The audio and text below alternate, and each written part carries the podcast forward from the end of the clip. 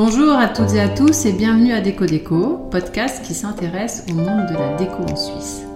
Nos invités, qui sont des entrepreneuses, entrepreneurs suisses, sont des passionnés par leur métier.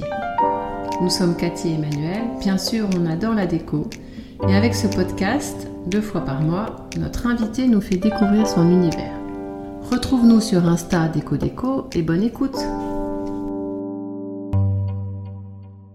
Bonjour les amis d'Eco Déco, aujourd'hui on est ici à Genève dans l'atelier de Tanya Grace Gnocchi qui est une designeuse euh, multiculturelle. Elle va nous euh, expliquer ses origines et surtout euh, ses créations, son travail autour du textile, de, des foulards en soie notamment, aujourd'hui des tapis et tout son univers aussi autour des couleurs.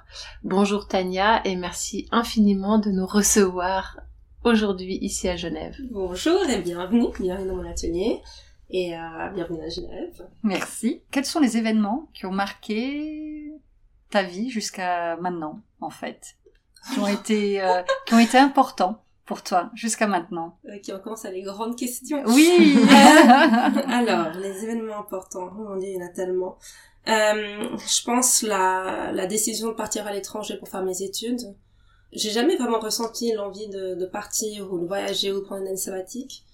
Mais euh, tout d'un coup, c'est vrai qu'à 17 ans, j'avais trouvé une école euh, aux Pays-Bas.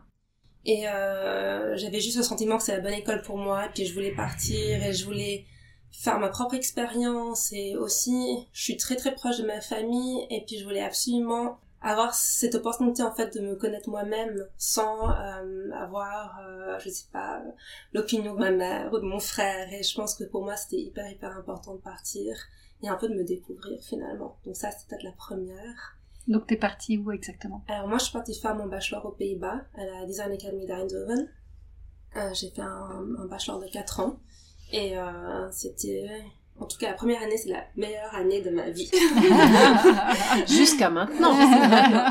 non, c'était incroyable. C'était incroyable parce que c'est une nouvelle culture, euh, parce que c'était la première fois que, voilà, je, je suis pas, enfin, je savais rien de la vie. J'étais jamais vraiment partie à l'étranger toute seule. Donc, c'était une super, super expérience et, et je suis super contente de l'avoir fait. Un bachelor en art, art graphique, art quoi? En design. Design, design pardon. Pur. Pur. Ouais. Quel autre événement marquant? Je pense le, le fait de décider de travailler entre, euh, de, de, faire un projet de fin d'année entre l'art et le design, c'est des questions qui m'ont beaucoup interpellée aussi à la fin de mes études, de prendre le temps après, de vraiment réfléchir après mon, mon, bachelor, de décider un peu de voir ce que je voulais faire. Et parce que je suis revenue à Genève en fait, j'ai fait une petite année à Genève après, et ensuite je suis repartie, je décide de partir à Londres euh, pour continuer mes études. Et là, j'ai fait un master en textile à la Royal College of Art à Londres, donc c'était vraiment sympa aussi. Et puis après, je pense honnêtement, d'une façon dans peut-être ma vie privée, de garder autour de moi des gens qui étaient super positifs, des gens qui étaient enthousiastes, des gens qui qui étaient un peu dans pas peut-être dans le même domaine que moi mais qui avaient un peu les mêmes intentions de vie que moi ça c'était peut-être une chose peut-être qui m'a le plus marqué aussi dans, dans les années récentes et je pense que c'est hyper important aussi de s'entourer de, de, gens positifs, que ce soit dans ses relations personnelles ou avec des amis ou même dans sa famille. Et je pense que ça c'est peut-être la plus grosse faveur que je me suis faite de ma vie. euh, vraiment m'entourer avec, euh, avec des gens qui sont juste hyper, hyper positifs et puis qui me poussent aussi à faire quelque chose avec avec ma vie à moi donc peut-être ouais de, de toutes les expériences où qu'on aille ou euh, que ce soit des études ou que ce soit un, un, travail mais quoi quoi que je fasse en fait d'avoir un peu des, des gens comme ça intéressants je pense que c'est peut-être la chose la plus importante ouais. des gens qui inspirent? Des gens qui inspirent, des gens qui, qui, qui peut-être me poussent, euh, des gens que, qui font des choses que je trouve incroyables aussi. Je trouve ça vraiment génial d'être entouré de gens qui font des choses, tout simplement et qui ont une motivation, euh, je pense que c'est hyper important. Ouais. Tu penses que c'est des gens qui t'ont porté vers euh, l'entrepreneuriat, d'être indépendante aussi? Alors moi, j'ai jamais voulu être indépendante. Non. alors, pas du tout. Zut, euh, zut alors. non, non, c'est par défaut que je suis devenue indépendante parce que c'est vrai quand j'ai fini mes études, il y avait tellement de, je faisais tellement de choses différentes et puis en fait, j'avais juste tout simplement pas trouvé un travail. Personne voulait m'embaucher. Et après, ça c'est la réalité, je pense, Oh. du monde un peu créatif. Et puis après, j'en ai eu marre en fait. J'en ai eu marre d'attendre, j'en ai eu marre d'envoyer des lettres, j'en ai eu marre de de laisser un peu, euh, enfin mon futur entre les mains de gens en fait. Et puis je me suis dit, mais en fait, je m'en fous complètement de travailler pour les autres. Et puis c'était aussi une décision assez radicale où j'ai arrêté, j'ai arrêté de postuler, j'ai arrêté de, de faire des jobs minables. Et puis je me suis dit, bah je vais juste commencer, je vais commencer quelque chose. Je sais pas quoi, mais il faut absolument que je fasse, euh, que, que j'utilise aussi toute cette créativité que j'ai. Et puis aussi, moi, j'ai une envie de travailler, j'ai envie de faire des choses. Et puis je me suis dit, bah, si les autres, ils veulent pas ma créativité, je vais le faire moi-même. Bravo, on n'est jamais mieux servi que par soi-même. Voilà. Donc, T'avais euh, tout de suite une idée de, de quoi créer? Non, Non. pas du tout, pas du tout. Euh, ça comm- enfin, j'ai commencé vraiment doucement. Moi, j'ai partagé un atelier avec mon frère, donc qui est artiste. Quand je suis revenue à Genève, on avait un atelier ensemble. Ensuite, on a, puis j'étais perdue. J'avais un atelier, je savais pas quoi faire avec, et puis c'était vraiment difficile. Mais euh, je me suis dit une chose à la fois. Donc j'ai fait un dessin par jour. Après c'était un imprimé par jour. Après c'était, voilà. Maintenant je vais faire une collection de foulards et je me suis un peu lancée dans ça. Donc puisque j'ai un euh, moi, j'ai fait des études en textile et puis je, dessine déjà beaucoup de base et puis je m'intéresse beaucoup aux couleurs. Je me suis dit, bah, je vais faire un truc simple qui me va, qui est dans mon domaine. Et puis, j'avais jamais vraiment fait un produit du début jusqu'à la fin. Et donc, j'ai trouvé ça vraiment sympa de commencer quelque chose et de le finir complètement avec le packaging, avec tout. Donc, l'idée c'était de faire une seule collection et puis de juste pouvoir dire, voilà, j'ai fait quelque chose, je me sens bien. Et finalement, il y a eu des super bons retours et j'ai tout vendu. Donc j'ai continué à faire euh, ces foulards en édition limitée avec une thématique que je m'imposais en fait tous les ans. Et, et en fait le fait de, de pas trop réfléchir à un client et vraiment faire quelque chose, euh, je pas envie de dire pour moi-même parce que j'ai pas fait pour moi en fait, j'avais fait pour mes amis, j'avais fait aussi pour les gens autour de moi. J'ai vu que ça marchait bien et puis je me suis dit en fait j'ai plus envie d'écouter les autres, je vais faire mes collections et donc tous les ans je fais des collections en fait. euh, qui m'intéressent ou des thèmes qui m'intéressent ou je m'impose des thèmes ou je m'impose des choses. Et, et c'est c'est super euh, c'est super sympa en tout cas et ça me force aussi tous les ans. Je sais que j'ai une chose à faire et c'est ça. Et ça a évolué. Et ensuite il y a eu les plaids ensuite il y a eu les tapis. Euh, voilà donc plein de projets un peu comme ça qui ont évolué à partir de, de ce moment là Comment tu ressources les matières premières?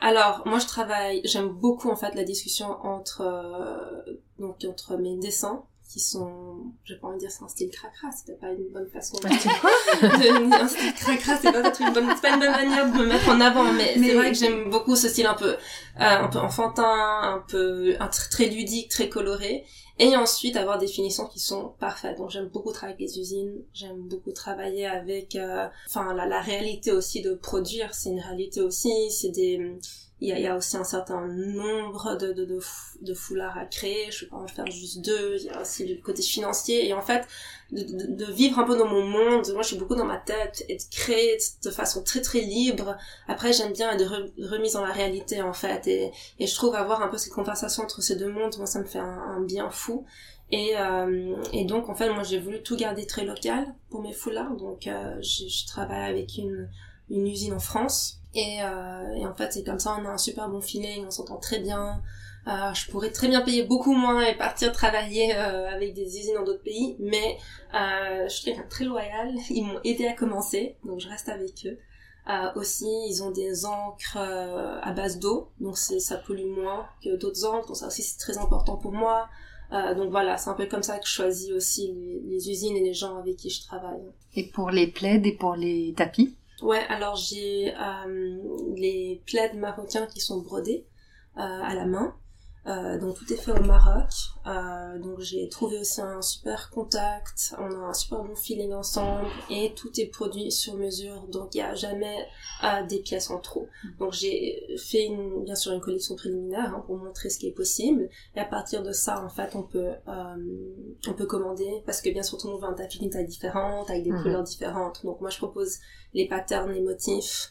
Euh, et ensuite, je peux aussi faire du sur-mesure. Donc, c'était aussi ça l'idée. Euh, je suis pas dans l'optique de faire produire 1000 tapis, mais vraiment de faire euh, quelque chose de beaucoup plus particulier euh, pour un client ou une cliente. Alors, on va revenir un peu au début. Pourquoi le textile déjà? Alors, euh, le textile, parce que pour moi, c'était vraiment un médium qui me permettait de basculer entre l'art et le design. Et j'aimais beaucoup avoir cette flexibilité. Je suis quelqu'un finalement qui aime bien naviguer dans des mondes différents. Et j'ai trouvé ça chouette en fait de toujours être un peu entre les deux, d'être aussi entre l'association avec le monde de la mode, aussi avec le monde des architectes, parce qu'il y a aussi tout ce travail d'intérieur qui se fait, parce que c'est lié beaucoup beaucoup euh, à la couleur. C'est quelque chose que les gens ne savent pas mais quand on étudie le textile on étudie aussi la couleur les matériaux. Et pour moi ça me donnait beaucoup de flexibilité en fait de produire. Et ça m'a donné une base euh, que je trouve qui est très vaste qui aussi c'est aussi le problème c'est pour ça que je peut-être pas trouvé un travail tout de suite mais euh, qui m'intéresse je me lasse jamais en fait de ce domaine tu travailles justement aussi autour des couleurs avec des architectes, tu nous expliquais? Oui, alors moi je travaille comme consultante en couleurs principalement pour des architectes. Euh, donc voilà, c'est des travaux sur le couleur de façade ou sur l'intérieur. Euh, je prends en compte aussi la psychologie des couleurs, ce que ça peut faire euh, pour, je sais pas si c'est une école, pour des enfants, si c'est l'extérieur, euh, etc. Donc c'est quelque chose qui me fascine. C'est quelque chose que j'ai vraiment développé au fil des années aussi. Je fais, j'ai des centaines et des centaines de tests à l'atelier que je fais sur les couleurs, sur les associations de couleurs, c'est aussi quelque chose qu'on retrouve beaucoup dans mes foulards. J'aime beaucoup l'idée que les couleurs euh, marchent à plat sur le foulard, mais qu'une fois portées, euh, j'aime beaucoup réfléchir en fait à comment est-ce qu'on va faire ce nœud, quelle couleur et quel motif vont toucher quel autre côté du foulard. Donc voilà, c'est des questions qui m'intéressent. Et après, je le fais aussi pour, pour mes clients en règle générale. Donc là, par exemple, je travaille sur euh, un travail graphique euh, pour un client en Australie. Et puis, j'ai passé pas mal de temps à, à à discuter avec eux. Et en fait, euh, enfin voilà, ils ont eu des problèmes parce qu'ils sont pas vaccinés, et puis ils ont ils ont été un peu euh, maltraités par leurs voisins à cause de ces questions de vaccin. Et donc euh, j'ai fait beaucoup de recherches en fait sur euh, l'histoire des, des, des, couleurs euh, et sur une couleur en particulier qui a été très mal comprise à l'époque, c'est la couleur de l'absinthe. Pour moi, je pensais que c'était une couleur qui leur allait très bien vu que c'est une couleur qui avait été mal comprise socialement. Donc j'aime beaucoup aussi faire ces associations là faire des recherches historiques aussi sur les couleurs. Euh, voilà, donc c'est un, un, travail que je continue. Euh, J'espère aussi continuer aussi dans ce domaine avec euh, plus de collaboration. Et surtout, en textile, je pense qu'il y a beaucoup... De... Vu que je travaille toute seule, la plupart du temps, moi, ça me fait aussi un bien fou de, de faire des collaborations et d'apprendre des choses. Donc, collaborer avec des architectes, collaborer avec des usines. J'aime bien aussi avoir ce contact externe et c'est quelque chose que je recherche aussi dans mes dans mes projets divers. Euh, euh, voilà. T'as l'impression que t'es pas au bout de, de ce champ des couleurs? Non, pas du tout. Je pense que, mon dieu, il y a tellement de choses. Hein. On pourrait, on pourrait, je pourrais passer peut-être, euh, je sais pas, les 20 prochaines années à travailler que sur euh, le vert sur l'histoire du jaune. Je pense qu'il y a tellement, tellement de choses à, à, découvrir. Il y a encore des couleurs qu'on comprend pas, on comprend pas comment elles ont été créées, on comprend pas la composition chimique. On n'arrive toujours pas à saisir des couleurs de certaines peintures. C'est pour ça qu'ils n'arrivent pas à les refaire de la manière dont elles étaient à l'époque. Donc non, il y a, je pense qu'il y a tellement un travail incroyable à faire. Et puis après, c'est quelque chose aussi que je me suis euh, un peu donné comme challenge de, de, continuer mes recherches un peu dans ce domaine et puis euh, j'espère pouvoir en faire quelque chose un jour parce que ça me prend beaucoup d'heures. Ah oui, ça j'aime bien. T'as une couleur favorite? Alors moi j'aime bien les verts. Si aussi les verts, c'est la couleur avec le plus de, de variété et je trouve ça assez chouette. Et alors que le bleu, c'est peut-être la couleur que les gens préfèrent. Et puis j'ai appris récemment que c'est parce que euh, le ciel est bleu et en fait on a l'habitude d'associer le bleu à toutes les autres couleurs qu'on voit autour de nous c'est pas parce que c'est une couleur qu'on aime, c'est parce que c'est une couleur qu'on a l'habitude de voir. Euh, donc je trouve ça aussi très très intéressant. Euh. Non mais moi j'ai aucune... Franchement, le truc qui est vachement beau avec les couleurs, c'est que en fait on réalise que toutes les couleurs vont ensemble. C'est juste une question de teinte et de coloration, d'association en fait. Toutes les couleurs. tu portes un pull et un foulard coloré. oui, oui, oui. Alors je suis... en fait c'est drôle parce que je suis souvent en noir. Mais de temps en temps ça j'ai la couleur. Mais mes foulards sont hyper colorés. Et euh, c'est vrai que j'aime bien aussi les bijoux, donc euh, peut-être c'est ça, mais oui, les foulards, les tapis chez moi, c'est hyper coloré. Il y a beaucoup, beaucoup de choses euh, au niveau couleur. Ah, j'aime bien m'entourer un peu de gaieté, ça fait du bien. Tu peux pas poser ta question, Emmanuel. Ah, attends, ouais. attends, Mais c'était comme ça déjà chez tes parents? C'était très coloré? Ouais, alors moi j'ai des parents aussi qui...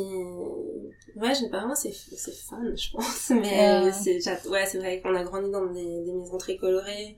Euh, surtout avec ce mix de cultures, je pense de choses qui viennent de cultures différentes.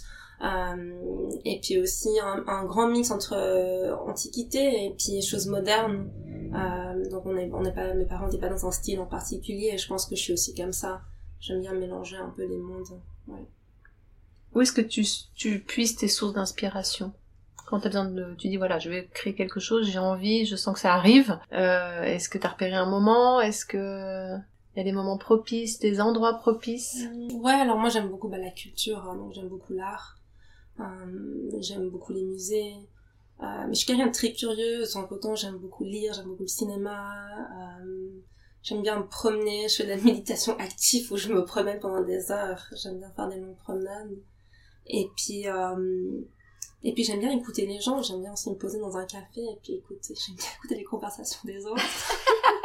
ça me fait rire. Après, j'ai, par exemple, j'ai une série de dessins que je fais, que je poste sur Instagram, ça s'appelle Terrible Drawings. Et c'est souvent des choses aussi que j'entends, en fait, à côté. Ah. Oui, j'aime bien, puis je, je, j'aime bien aussi de, enfin, me moquer un peu de moi-même, un peu des autres. J'aime pas trop prendre les choses trop au sérieux, donc, euh, je trouve pas mal de choses intéressantes et puis aussi pas mal de choses assez drôles. Voilà, j'essaie d'être un peu légère. Tu as partagé un atelier avec ton frère, est-ce que tu as fait des collaborations avec lui? Alors non, je pense pas qu'on puisse collaborer ensemble, on s'aime beaucoup, mais alors là pour collaborer c'est différent. Euh, non, on avait parlé une fois, ça s'est jamais concrétisé, on est très très différents. Euh, je sais pas si ça va se faire un jour, peut-être, mais mais pour l'instant on a des pratiques très très différentes. Parce que lui il peint alors mon père, euh, mon père, mon frère est, euh, est, artiste, donc il fait de la peinture, il fait aussi des objets. Et revenons un peu sur le style cracra. c'est pas de nous l'expression. donc euh, il y a des visages. Mhm. Il y a des visages des fois qui font peut-être un... tu disais naïf mais c'est pas que naïf ça fait des fois ça peut être un peu ça fait un peu peur non? Ah ouais, ouais Autre je sais pas. Non, après, c'est vrai. Bon, j'avais fait une connexion, ça s'appelait, euh, de, enfin, c'est un peu comme des, je sais pas, des monstres, on peut dire. Mais c'est vrai, peut-être des, des créatures fictives, ouais. J'aime bien. Mais après, c'est vrai que les couleurs sont tellement ludiques. Oui. après, il y a des patterns autour. Et puis, peur, non, comme je pense pas. en tout cas, ma nièce, elle a deux ans, elle, a pas peur. Hein, quand je lui montre mes dessins. T'as des origines ghanéennes, donc est-ce que c'est aussi, euh un peu un, une réminiscence des choses très très euh, africaines finalement hmm, Non, je pense pas. Après, alors ce qui est de mon côté, enfin mon côté gagnant, alors moi je m'intéresse beaucoup plutôt à la question de la perception justement européenne sur euh, l'art et le design africain. Euh, c'est quelque chose qui m'intéresse peut-être plus.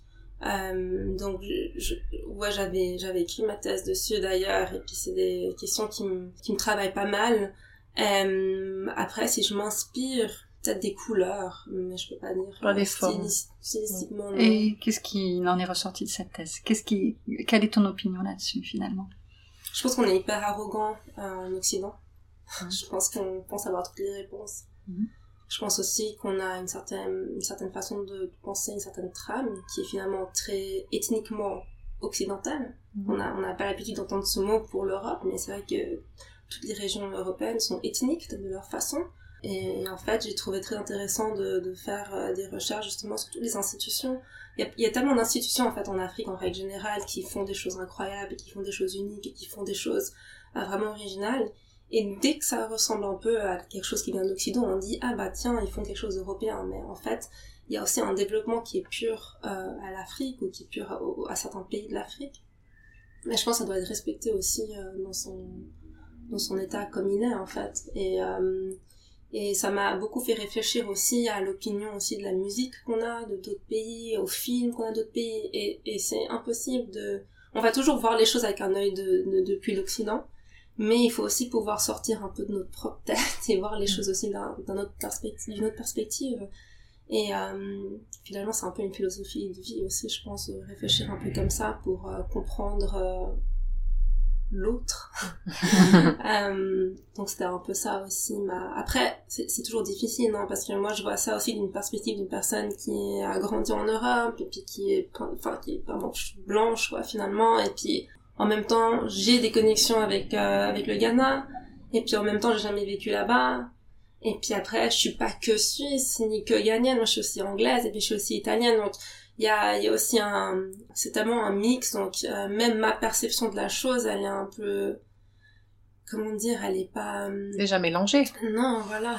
Mais après, moi, je, m'intéresse. Et puis, en conséquence, ça m'a fait, enfin, comment dire, je me suis intéressée aussi à, à d'autres formes d'art, aussi d'autres pays. Je me suis retrouvée à regarder des films aussi qui viennent d'autres pays, à avoir plus de patience, peut-être de prendre le temps de comprendre aussi certaines choses. Euh, donc peut-être ça d'une façon hyper personnelle. Bon après c'est très égoïste hein, parce que j'ai fait cette thèse, mais finalement ce que j'ai appris c'est très interne. Hein, j'ai tout internalisé, tout pris un peu de façon très personnelle. Mais pour moi en tout cas c'était une, c'était une belle étape de ma vie que j'ai, vraiment, moi j'ai adoré écrire ma thèse, je me suis éclatée dessus et puis j'ai, j'ai eu beaucoup beaucoup de plaisir. Tu donnes l'impression de d'arriver à prendre du temps. Je sais pas comment expliquer ça par rapport à certaines personnes qu'on a rencontrées, qu'on mm jamais rien de temps de faire, ou ce qu'ils aimeraient faire, ou de se poser. Mhm. On a l'impression que toi, tu arrives à le faire, ou t'as as ces petits moments de recul ou de d'assimilation. Est-ce que c'est est-ce que c'est ça? Tu le ressens comme ça? Tu, tu le cultives? Ouais, absolument. Alors quand j'étais à Londres, tout allait beaucoup trop vite pour moi. Euh, j'avais pas l'impression, j'arrivais pas à respirer. Et puis quand je suis revenue à Genève, c'était quelque chose que je me suis vraiment imposé aussi. Ça je dis j'ai pas envie de me dépêcher. J'ai envie de prendre le temps de faire les choses. J'ai pas envie de produire pour produire. J'ai pas envie de parler pour parler. J'ai envie de vraiment faire des choses qui aient sens. Et puis quitte à prendre moins de projets et à galérer un peu plus mais à le faire bien je pense que moi je suis perfectionniste. C'est vrai j'ai une peur de pas faire les choses bien. Alors je préfère faire moins Enfin, j'admire hein, les gens qui arrivent à faire sans s'arrêter, mais moi j'ai besoin de prendre le temps de regarder, de, me comprendre aussi moi-même, de, de faire les choses d'une certaine façon. J'arrive pas à juste créer, créer, créer. Déjà là j'ai l'impression de faire trop de choses en ce moment. J'ai beaucoup de projets en ce moment. Donc c'est super parce qu'on me sollicite de plus en plus. Et puis en même temps, je dois faire un peu attention parce que j'ai pas envie de perdre en qualité. Et puis même en attention, je sais aussi avec les clients, j'ai pas envie de perdre ou ou même par rapport à ce que je me permette de, de produire et puis de présenter. J'ai envie que ce soit, euh, ce soit bien fait. Enfin, pour moi, en tout cas, bien fait. C'est pas le fait pour quelqu'un d'autre, hein, mais pour moi, en tout cas, c'est bien fait. Non, après, je pense que c'est vraiment, ça prend beaucoup de temps, je pense, pour arriver à se comprendre soi-même et puis à, à comprendre. Moi, ça m'a pris longtemps, en tout cas, à comprendre ce que je fais et ce que je propose. Euh, je pense que c'est, c'est une responsabilité aussi quand on, je pense qu'on a tous une responsabilité quoi qu'on fasse, mais je pense que quand on décide de produire quelque chose et de le présenter à l'extérieur de son atelier, de sa tête, c'est quand même une, responsabilité, d'autant plus qu'on est dans un, moi je suis dans un monde qui j'ai tellement de chance d'être dans un monde ludique qui est pas sérieux. Je pense qu'on a vu ça aussi avec Covid, on voit ça aujourd'hui avec l'Ukraine. Moi je suis pas quelqu'un de première ligne, je, je sers à rien en fait, en gros à la fin. Et donc autant si je vais présenter quelque chose autant faire quelque chose qui, qui fasse sourire les gens, ou bien qui, enfin, je sais pas, qui, qui a un peu de joie ou quelque chose, parce que... Donc tu sers à quelque chose. Des fois, j'enseigne, euh, et je dis toujours à mes élèves que je m'énerve beaucoup avec eux, en fait, parce que je leur dis que c'est tellement un luxe, ils ont tellement de chance, en fait, d'être dans ce domaine artistique, et que ils ont une responsabilité de, de pas faire euh, faire de merde, de faire des belles choses et de pas faire n'importe quoi et puis de, de, de, de, faire les choses bien. Euh... Tu enseignes où? alors c'est une école privée à Lausanne préparatoire euh, qui, qui aide les élèves à, à, faire leur choix en fait pour les écoles d'art. Et puis après des fois je fais euh, des, des leçons ici et là, donc rien de rien de constant, mhm. c'est juste euh, quand j'ai Comment tu te comment tu te fais connaître, euh, Tania? Voilà, c'est tellement dur parce que je sais qu'il faut, faut s'auto on est dans un monde, il faut s'auto-promoter et puis c'est pas facile. Euh, donc, bien sûr, il y a Instagram, il y a les sites. Si quelqu'un veut écrire un article et puis que c'est un magazine qui m'intéresse, pourquoi pas. Mais c'est vrai que c'est pas facile. Après, là, moi personnellement, j'ai un, un, réseau qui, qui fonctionne assez bien. Donc en ce moment, j'ai pas mal de clients là, ça va pour l'instant. C'est bien. Mais euh, bon, après ça dépend. Après c'est aussi, je pense que quelqu'un qui travaille avec moi a tendance à le dire à quelqu'un d'autre, contacter. C'est un peu comme ça, un peu comme un peu comme pour tout le monde, je pense. Mhm. D'ailleurs c'est comme ça que vous m'avez trouvé. Instagram. Oui, oui, oui, exact. Des conseils pour euh, quelqu'un qui aimerait s'installer en tant qu'indépendante, de indépendant. Ouais, je pense que c'est hyper important de ah, je pense que c'est tellement différentes façons de le faire. Je pense qu'il faut, il faut juste le faire.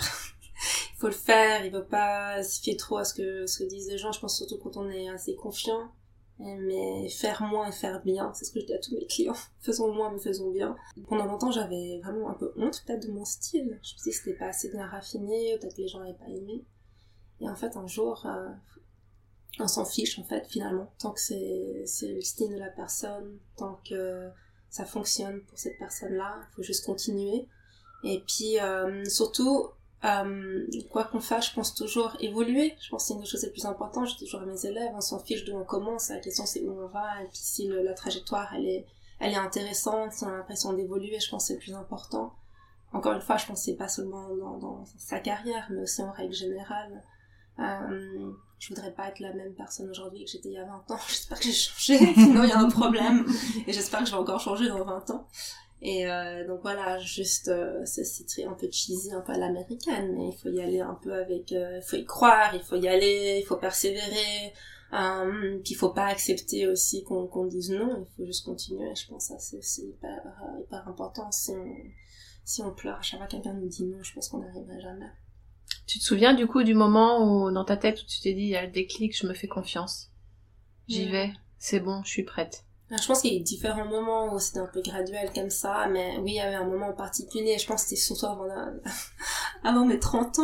Je me suis dit, je me donne jusqu'à 30 ans, s'il y a rien, ça y est, là, je peux plus reculer, et puis, et je pense qu'avant ça, j'essayais beaucoup de choses, et puis juste avant mes 30 ans, c'est pas que je paniquais, mais je pense que je me suis dit, bon allez, basta, on n'a plus le temps, là, il faut, il faut y aller, il faut accélérer, et puis euh, c'est là où, où tout a un peu commencé à prendre beaucoup de forme, et puis où j'ai ouais, j'ai vraiment pris de l'avant. Quelle est selon toi la force qui t'a permis d'arriver là? Ta principale force? J'étais hyper fâchée. Moi, quand je suis fâchée, j'arrive à faire des choses. je pense que j'étais fâchée parce qu'il y avait rien qui fonctionnait. J'étais fâchée parce que j'étais fatiguée, parce que euh, j'étais fauchée, parce que je pense que c'était une chose, mes parents m'ont dit, m'ont dit, ah, mais t'es pas assez fauchée, t'es pas assez fatiguée parce que c'est seulement à ce moment-là que tu vas te, tu vas faire quelque chose. Et en fait finalement j'aime pas l'admettre mais ma mère avait raison.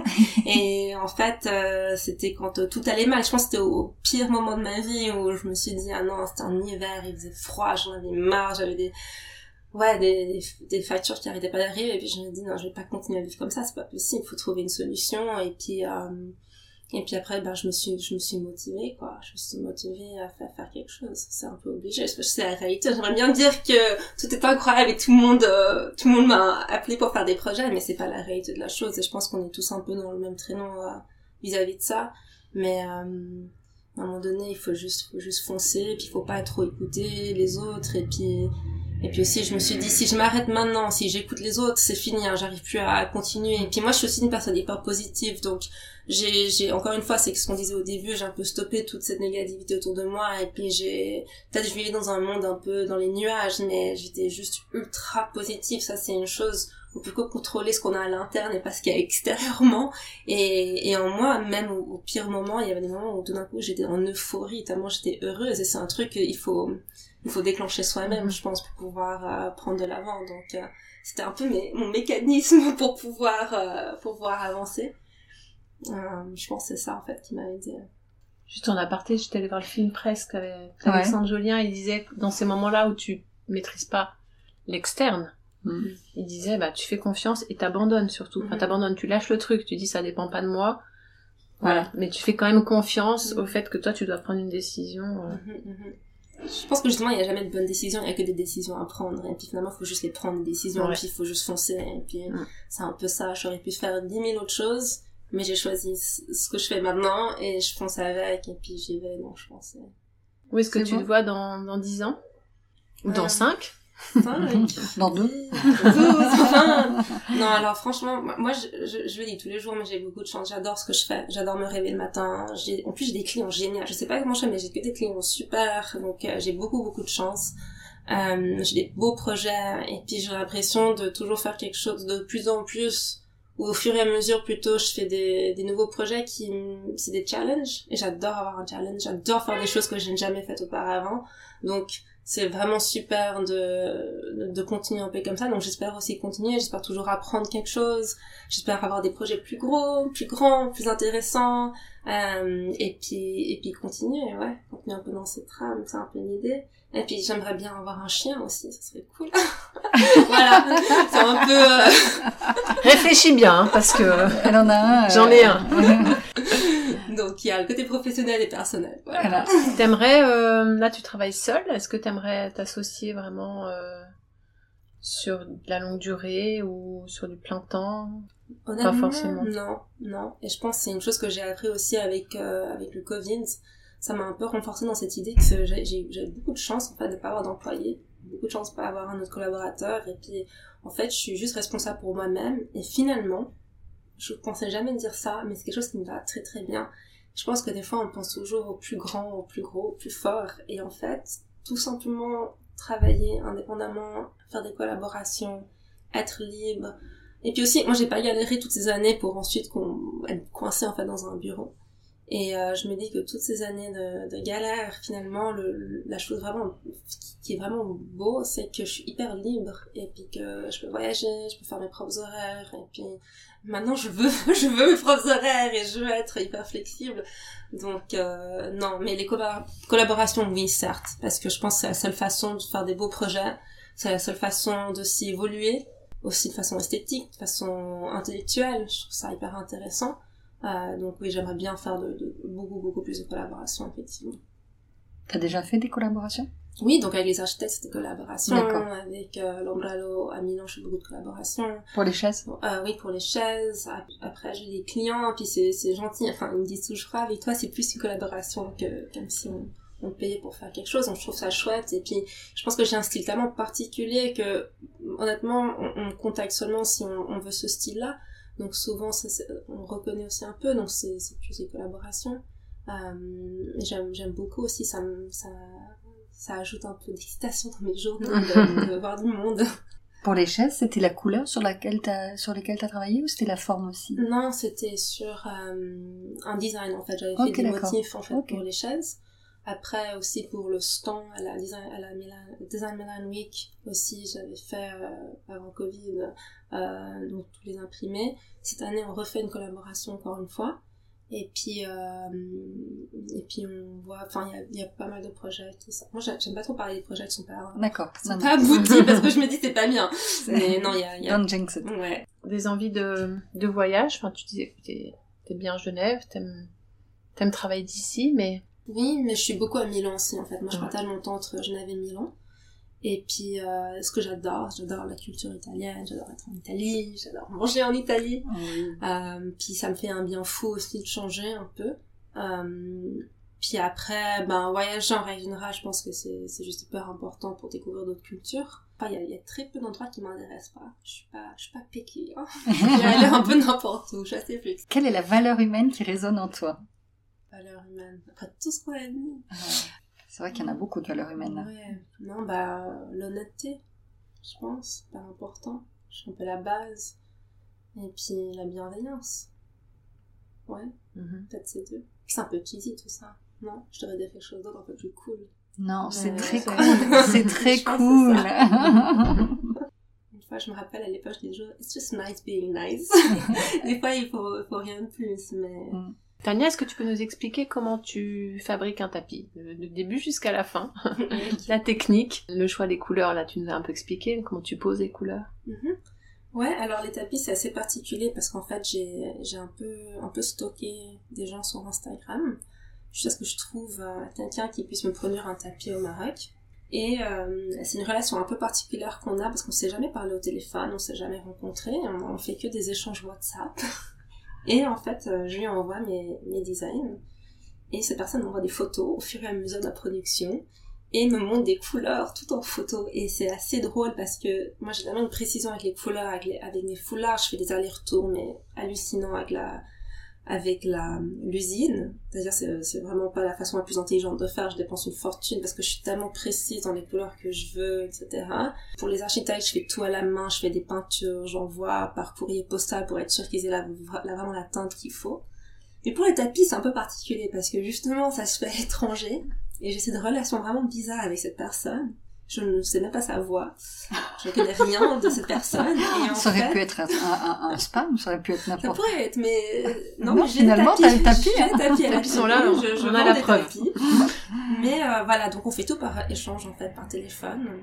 Où en fait, ces personnes me montrent des couleurs à côté de d'autres couleurs. On fait des échanges de photos où je montre des couleurs. Enfin, je prends une photo d'une couleur qui me plaît, je lui envoie. Des fois, je reçois des tapis qui ne ressemblent pas du tout à ce que j'avais en tête. Donc on, on doit, on doit rediscuter. Et ce qui est devenu hyper intéressant, c'est qu'en fait, je dois un peu fausser mes couleurs pour qu'elle crée les couleurs que j'ai envie qu'elle crée. Parce que maintenant, j'ai compris comment cette personne fonctionne. Et donc, c'est devenu un peu un, un jeu un peu... manipulation Ouais, manipulation un peu mentale pour essayer de comprendre la personne et, et aussi de personnalité. Et donc c'est assez rigolo. Donc quand je veux, quand il faut absolument une couleur en particulier, c'est une image avec des flèches, avec un 1, avec un texte en dessous. Et puis on a réussi à trouver une façon qui me convient très très bien. Et on travaille comme ça en fait. Donc c'est aussi euh, quelque chose qui me plaît énormément parce que c'est devenu hyper intéressant pour moi. J'ai vraiment un plaisir fou à envoyer des messages à cette personne et j'adore recevoir ces messages à elle. Et, euh, et voilà, c'est comme ça qu'on se met d'accord sur les couleurs, sur les motifs. Euh. Tu sais s'ils sont fabriqués à la main? Tout est fabriqué à la main. Mm. Et ça se voit d'ailleurs au revers, on peut voir. Donc, moi, je fais ah, trois types de tapis différents. Il y a les um, Bujan, il y a les qui, qui, sont en laine, qui sont, qui sont tissés à la main. Il y a les Emrit qui sont faits, qui sont beaucoup plus denses, euh, qui sont brossés. Il y a un peu plus de travail qui rentre dedans. Et ensuite, il y a les kilim qui sont en coton recyclé. Et, euh, et donc c'est pour ça que des fois c'est un peu dur aussi d'avoir des couleurs exactes, exactes, exactes, parce que tout est à la main, tout est fait à la main, euh, parce que pour le coton recyclé tout doit être récolté, donc c'est vraiment un long processus. Et puis moi ce que je fais c'est que j'ai créé une collection avec des motifs déjà prédéfinis, et donc en fait les clients peuvent soit déjà recommander un motif que j'ai déjà fait dans la taille désirée, soit ils peuvent changer de couleur, soit je fais un, un motif euh, sur mesure pour les clients. Donc c'est comme ça que je fonctionne avec les tapis. Et c'est, c'est dans une région particulière du Maroc ou c'est... C'est à Marrakech. C'est à Marrakech.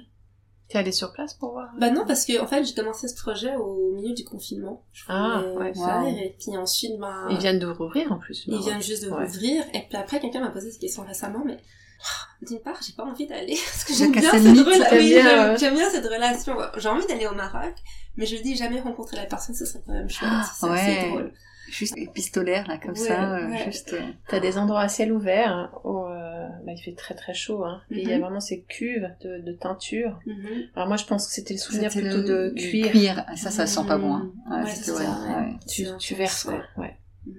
Enfin, je sais pas si t'as déjà senti. Alors la laine, j'ai pas. Je sais pas. C'est pas aussi intense. le cuir, c'est clair. Non, mais un jour, bien sûr, il va falloir que j'y aille. Surtout maintenant, ça a ouvert. Mais, mm-hmm. elle m'a fait rire aussi parce que je lui ai dit, euh, mais est-ce que, est-ce que tu veux que je vienne pour qu'on discute un peu des couleurs? Elle m'a dit non, mais c'est pas nécessaire.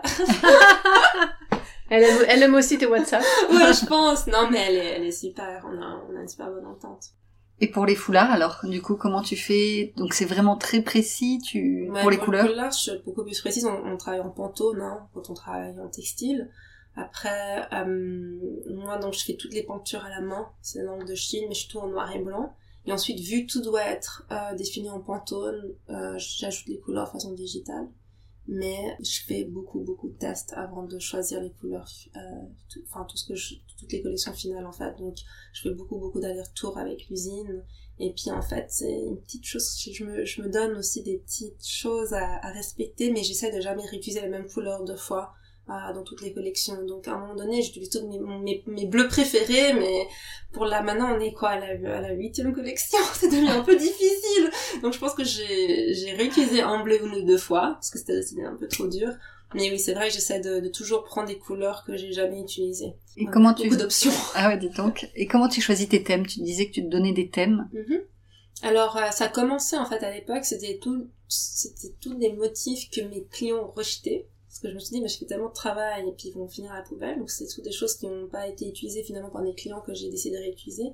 Et puis au fur et à mesure, bah, j'avais j'avais tout épuisé, donc j'ai commencé à donner des thèmes. Donc euh, une fois j'ai fait un thème aquatique, puis j'ai fait des chiens sirènes, puis je me suis inspirée de mes chiens quand j'ai grandi. J'avais un dalmatien et un papillon épagnol. Donc voilà, j'utilise aussi un peu des choses de mon enfance. Euh, ensuite, il y a une collection, c'était... Il y a eu quoi? Il y a eu justement là, c'était une inspiration du Ghana, des, des drapeaux à Safo. J'avais fait mes propres drapeaux à Safo.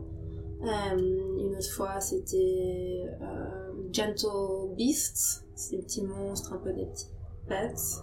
Donc voilà, je me pose un peu des thèmes que je trouve intéressants que j'ai envie Du coup, tu c'est dessin à la main et après numérisation. Ouais. Pour les couleurs. Ouais, et c'est la plupart du temps, 90% du temps, c'est de l'encre de Chine. Ok. Ouais.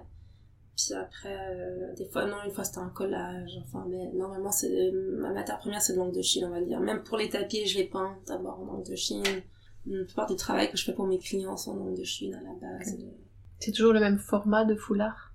Non, ils changent tout le temps. Donc, la plupart du temps, c'est des carrés. Donc, euh, c'est traditionnel. Mais des fois, j'ai des rectangles. Puis, toutes les, tailles changent, en fait, toutes les collections. Donc, j'ai aussi fait des pochettes. Il y en a des très grandes. J'aime bien aussi travailler dans ces dimensions qui sont peut-être pas... Euh, qu'on voit pas euh, si souvent que ça. Donc, j'ai des formats énormes. J'ai un foulard qui fait 2 mètres de long. Euh, sur 60, 60 80 cm.